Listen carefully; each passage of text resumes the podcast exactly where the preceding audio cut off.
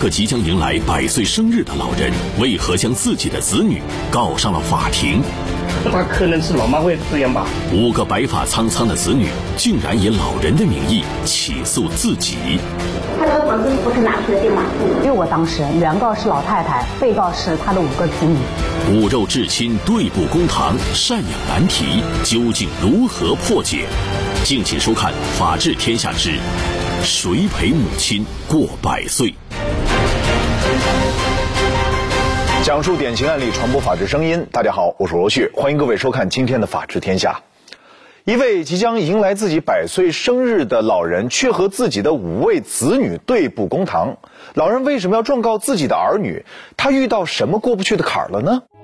育有五女一儿的姚韵玉，出生于一九一八年，再过两年就是世界老人了。九十岁时，儿女们曾许诺，母亲若活过百岁，他们要按当地风俗大办宴席，为百岁母亲祝寿。然而，即将迎来百岁生日的时候，老人却一纸诉状将健在的五个子女告上了法庭。是老妈告五个子女。但是，上面的问题呢，都是针对我儿子的。我想想，不大可能是老妈会这样吧？四十几岁倒闭以后，就是一直在家里，就是不知道现在。今天我们请到了本案的主审法官周小周，有请周法官。周小周，江苏省无锡市滨湖区人民法院民一庭助理审判员，从事民事审判工作四年有余。周法官你好，你好。我们看到一个即将年满百岁的老母亲啊，九十八岁的老人，把自己的五个子女告上了法庭，这是为什么呢？这个老母亲呢，是状告自己的五个子女承担赡养义务，解决自己的居住以及生活问题。嗯，为什么五个子女不赡养老母亲呢？是因为生活困难养不起，或者是因为和母亲之间有一些矛盾？是因为在二零一四年二月之前，这个老母亲呢，主要是跟儿子一起生活。在这个之后，老母亲就在几个女儿之间轮流生活。虽然被告是五个子女，但是老人的诉求当中呢，主要是要求五个子女当中唯一的儿子承担赡养义务。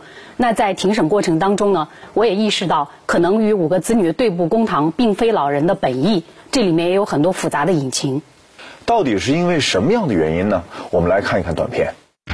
作为原告方的姚韵玉，却似乎有难言之隐。就是。跟我哥都哥哥大，我亲家我也亲过你这个责任。吴立斌是老人五个子女中唯一的儿子。吴立斌夫妇觉得老母亲是受人指使才这么做的。他什么都不知道，所以我知道他们是有的呢，是骗他的。我是被告，我一个儿子，因为外面讲出来中国是儿子不好的多，女儿肯定好，女儿是小棉袄，对不对啊？后来。我就知道说不对啊，这个官司要打的，要理清。作为原告方的代理律师，最了解百岁老人真实意思。老人的代理律师说，请他出庭，并非是老人的本意。几个女儿都一起的，但是啊，先租过来的，跟那个老太一起。都会打我说过，我确实不都，我不晓得，都叫我拿他们。六个当事人，原告是老太太，被告是他的五个子女。姚韵玉含辛茹苦把子女抚养成人，在五个孩子都有家有业，都当了爷爷奶奶、外公外婆，自己也快要过百岁的时候，突然没有了归宿。他不知道自己活这么大年纪，究竟是好事还是坏事。二十活到咱们也都得小别我呀。二零一五年五月二十七日，滨湖区法院第一次开庭审理此案。法庭上，双方却各执一词。这听上去也算是奇闻了。母亲状告自己的儿女，而且呢，母亲的代理人还是自己女儿给请的。这个女儿不是自己请人，然后来告自己吗？为什么会出现这样的情况呢？虽然五个子女都是被告，但是老人的诉求呢，主要是想跟儿子一起生活，让儿子照顾自己的生活起居。所以我们说。老人的诉求呢，也应该是几个女儿的意思。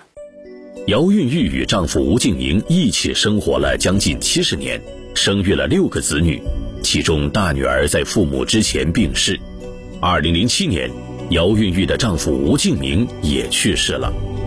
已经八十九岁的姚韵玉就跟儿子吴黎斌一起生活。我们总归过去你走过，要不国王跟你走。对出生于二十世纪初的姚韵玉来说，由儿子养老送终是天经地义的。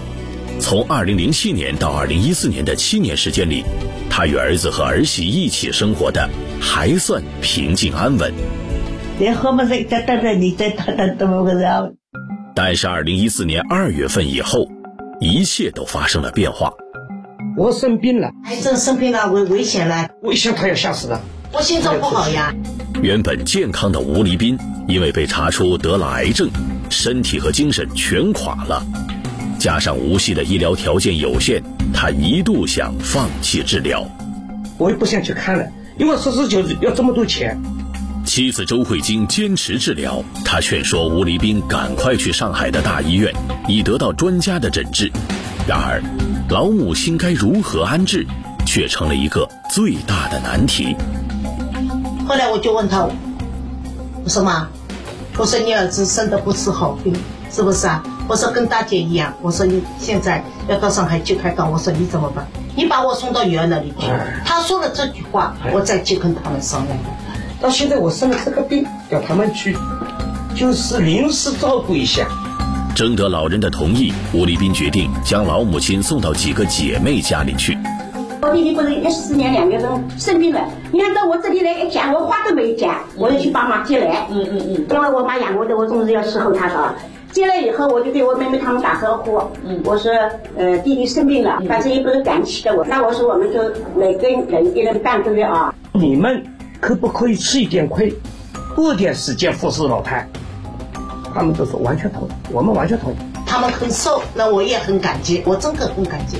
最初儿女们都很尽孝，但十三个月之后，吴立斌从上海治疗回到无锡，兄妹间的矛盾便开始了。就看他生了病，我就进来以后，他就趁这个机会就不接生了。我的妈身体不好，你说叫叫我的照顾老娘嘛，我的也不力气啊，力不从心呀。人母上海一直好嘞，全部老老娘推拨我的。我的姊妹四个现在来让我这照顾的，嫁出去的女儿泼出去的水。我后来生病是更加没有力气，刚刚化疗好一点，在恢复的，还慢慢的吃药。看上去呢，这个案子真是有些特别。原来的老母亲是和儿子一起生活的，但是儿子得了病，对吧？得了癌症，于是把老母亲送到姐姐家了。这很正常，听上去有什么问题吗？表面上这个没有什么问题。嗯，儿子得了癌症，把母亲送到几个姐妹家。没有什么不妥的，但是实际情况不是这么简单，双方的争议的焦点还是在抚养费以及房产问题上。表面上看起来是几个子女之间关于赡养老人出现了矛盾，但是实际上呢，其实涉及到很大的一块是房产的问题啊。所以几个子女呢，关于财产也打起了主意。但问题是，将近百岁的老母亲就被搁在一边了。在法庭调解中，四个女儿提出来一条解决意见。让吴黎斌拿出一套装修好的房子给老母亲居住，他们则轮流上门服侍，同时将老母亲两千多元的工资卡交出来，作为陪侍老人日常的花销。给他三辆房子是就这个样子。我里面最后嘛，到你什么那套房子出来，让我的娘们住。我里面人来这来的是这个到老娘个大房子里去。老娘年纪大了，阿哥也身体不好，但是你老套房子出来不爱呀？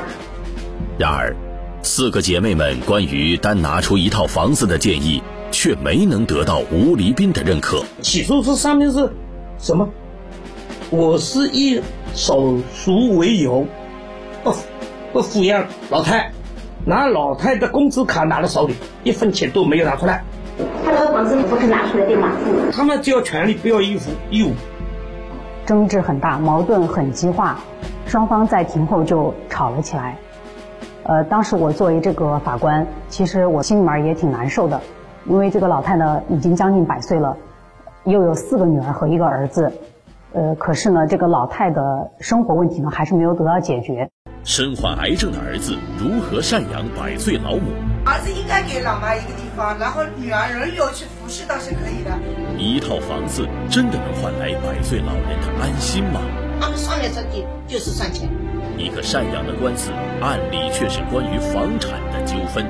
等拆迁的时候，一共都是我的名字，而不是老妈的名字，他们有意见了。法治天下继续为您讲述：谁陪母亲过百岁？二零零七年，姚韵玉的丈夫去世后，她就一直跟随儿子吴黎斌居住在无锡市冯巷六十二号的一套老房子里，户主名称则是儿子吴黎斌。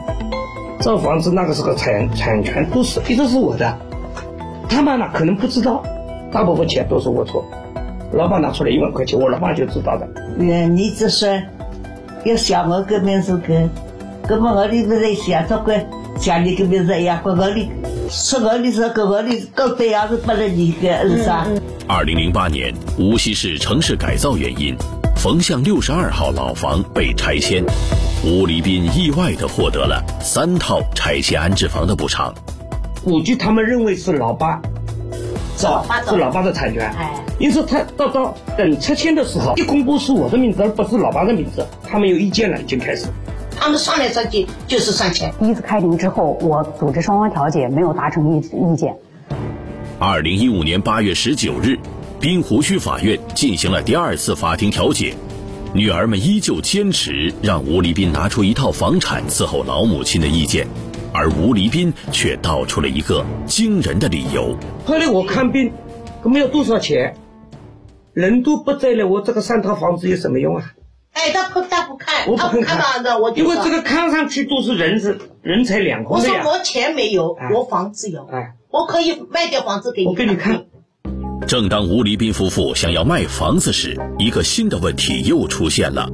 按照无锡市的地方政策，拆迁补偿给吴黎斌的三套安置房，在规定的年限内是不得进行交易的。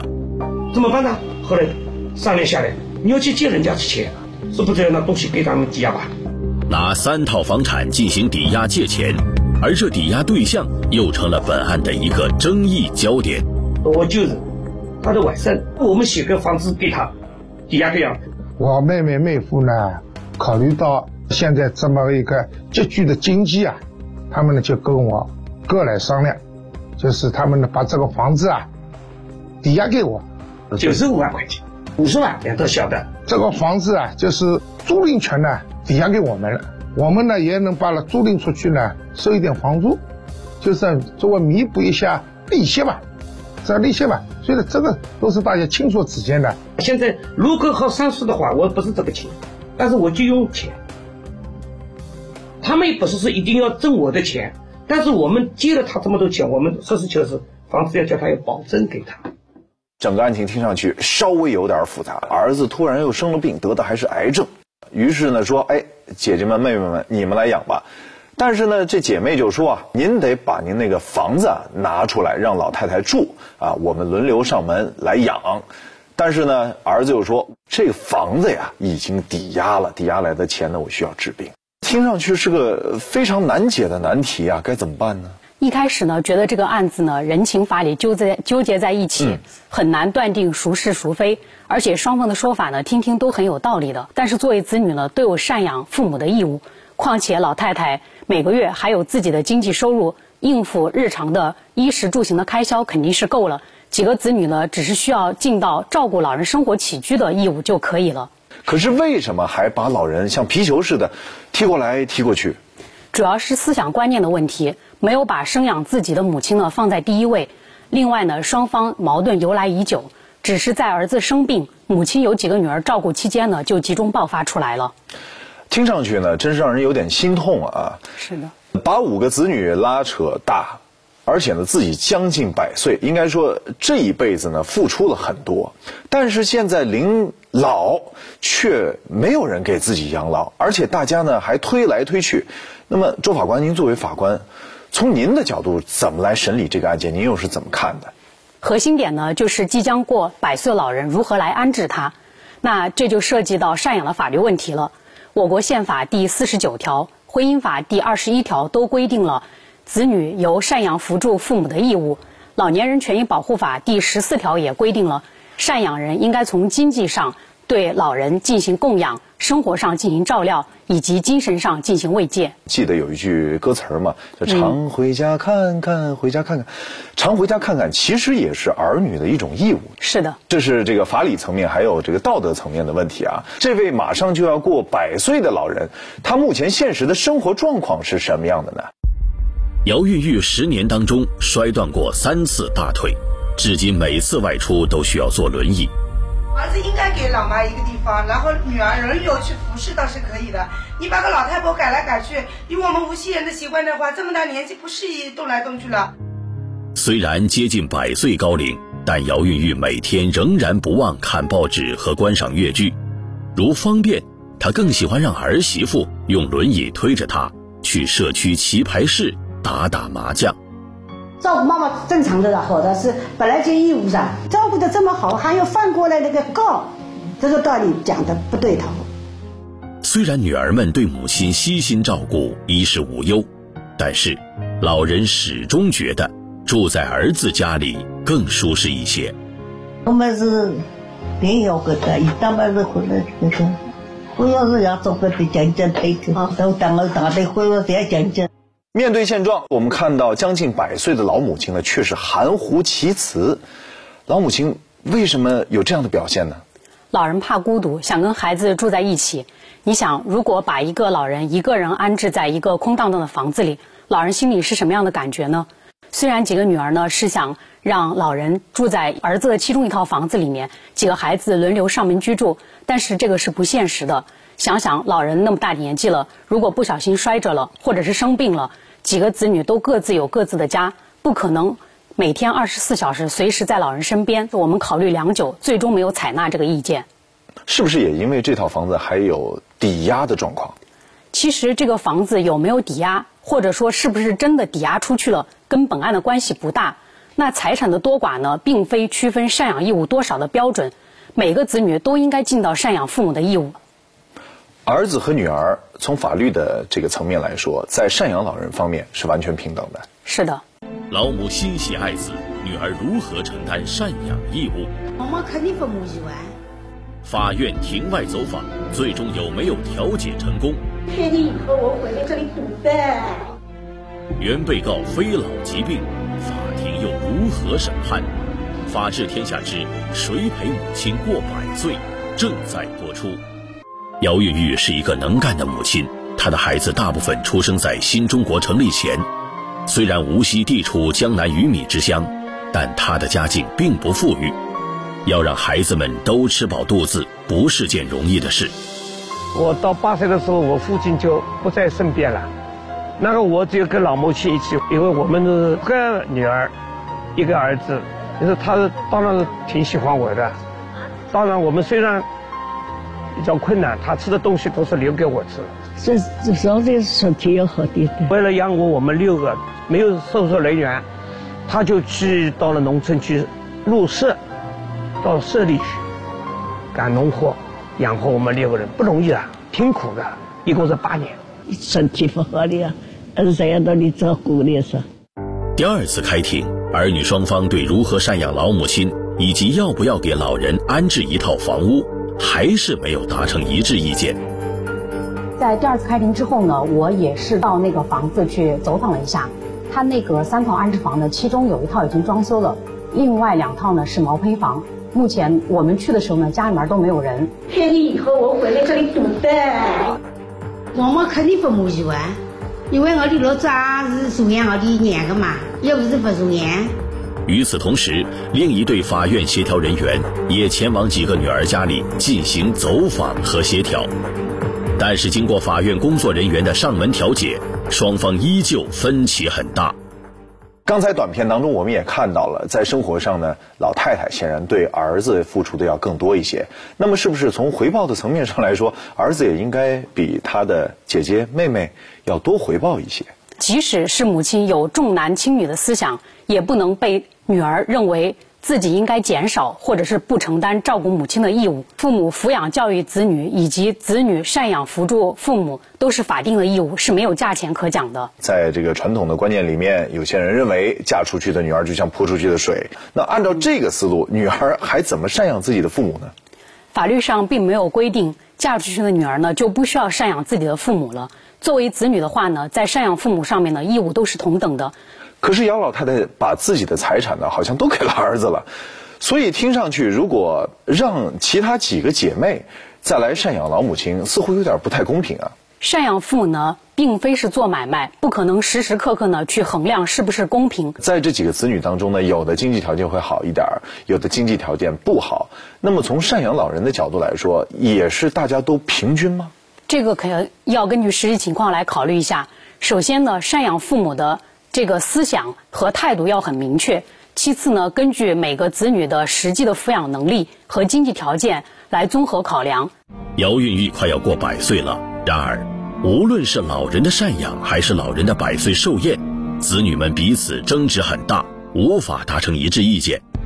二零一五年九月十日，无锡市滨湖区人民法院经过审理，最后作出判决。现在宣判。依照《中华人民共和国婚姻法》第二十一条第一款、《中华人民共和国老年人权益保障法》第十四条第一款之规定，判决如下：经滨湖区法院判定，姚韵玉有五个子女轮流照顾生活起居，由谁照顾期间随谁共同居住，儿子吴黎斌照料母亲四个月，其他四个子女每家照顾母亲两个月。在这起案件当中，我们看到五名被告其实年纪也都不小了，年纪最小的六十三岁，年纪最大的七十三岁，夹在中间的这个老人的儿子呢，也已经是六十九岁了，而且还是一个癌症患者。我们说人都会有老的一天，这几名被告其实他们本身也需要被赡养。这就是本案所反映的另外一个问题，就是中国的养老问题。目前中国已经进入老龄化的社会，怎样把传统的家庭式养老向社会养老？转变是一个问题，这个不是本案所能解决的事情。但是呢，通过这样越来越多、越来越普遍的案例呢，也希望能引起足够的重视。我们的政府和社会能采取更多行之有效的措施，使老年人能老有所终、老有所养、老有所依。另外一个角度呢，中国的养老产业呢，可能也会成为一个新的经济的增长点。好，谢谢周法官。这起涉及到养老的典型性案件呢，我们的专家到底怎么看？不如一起来听一听专家说法。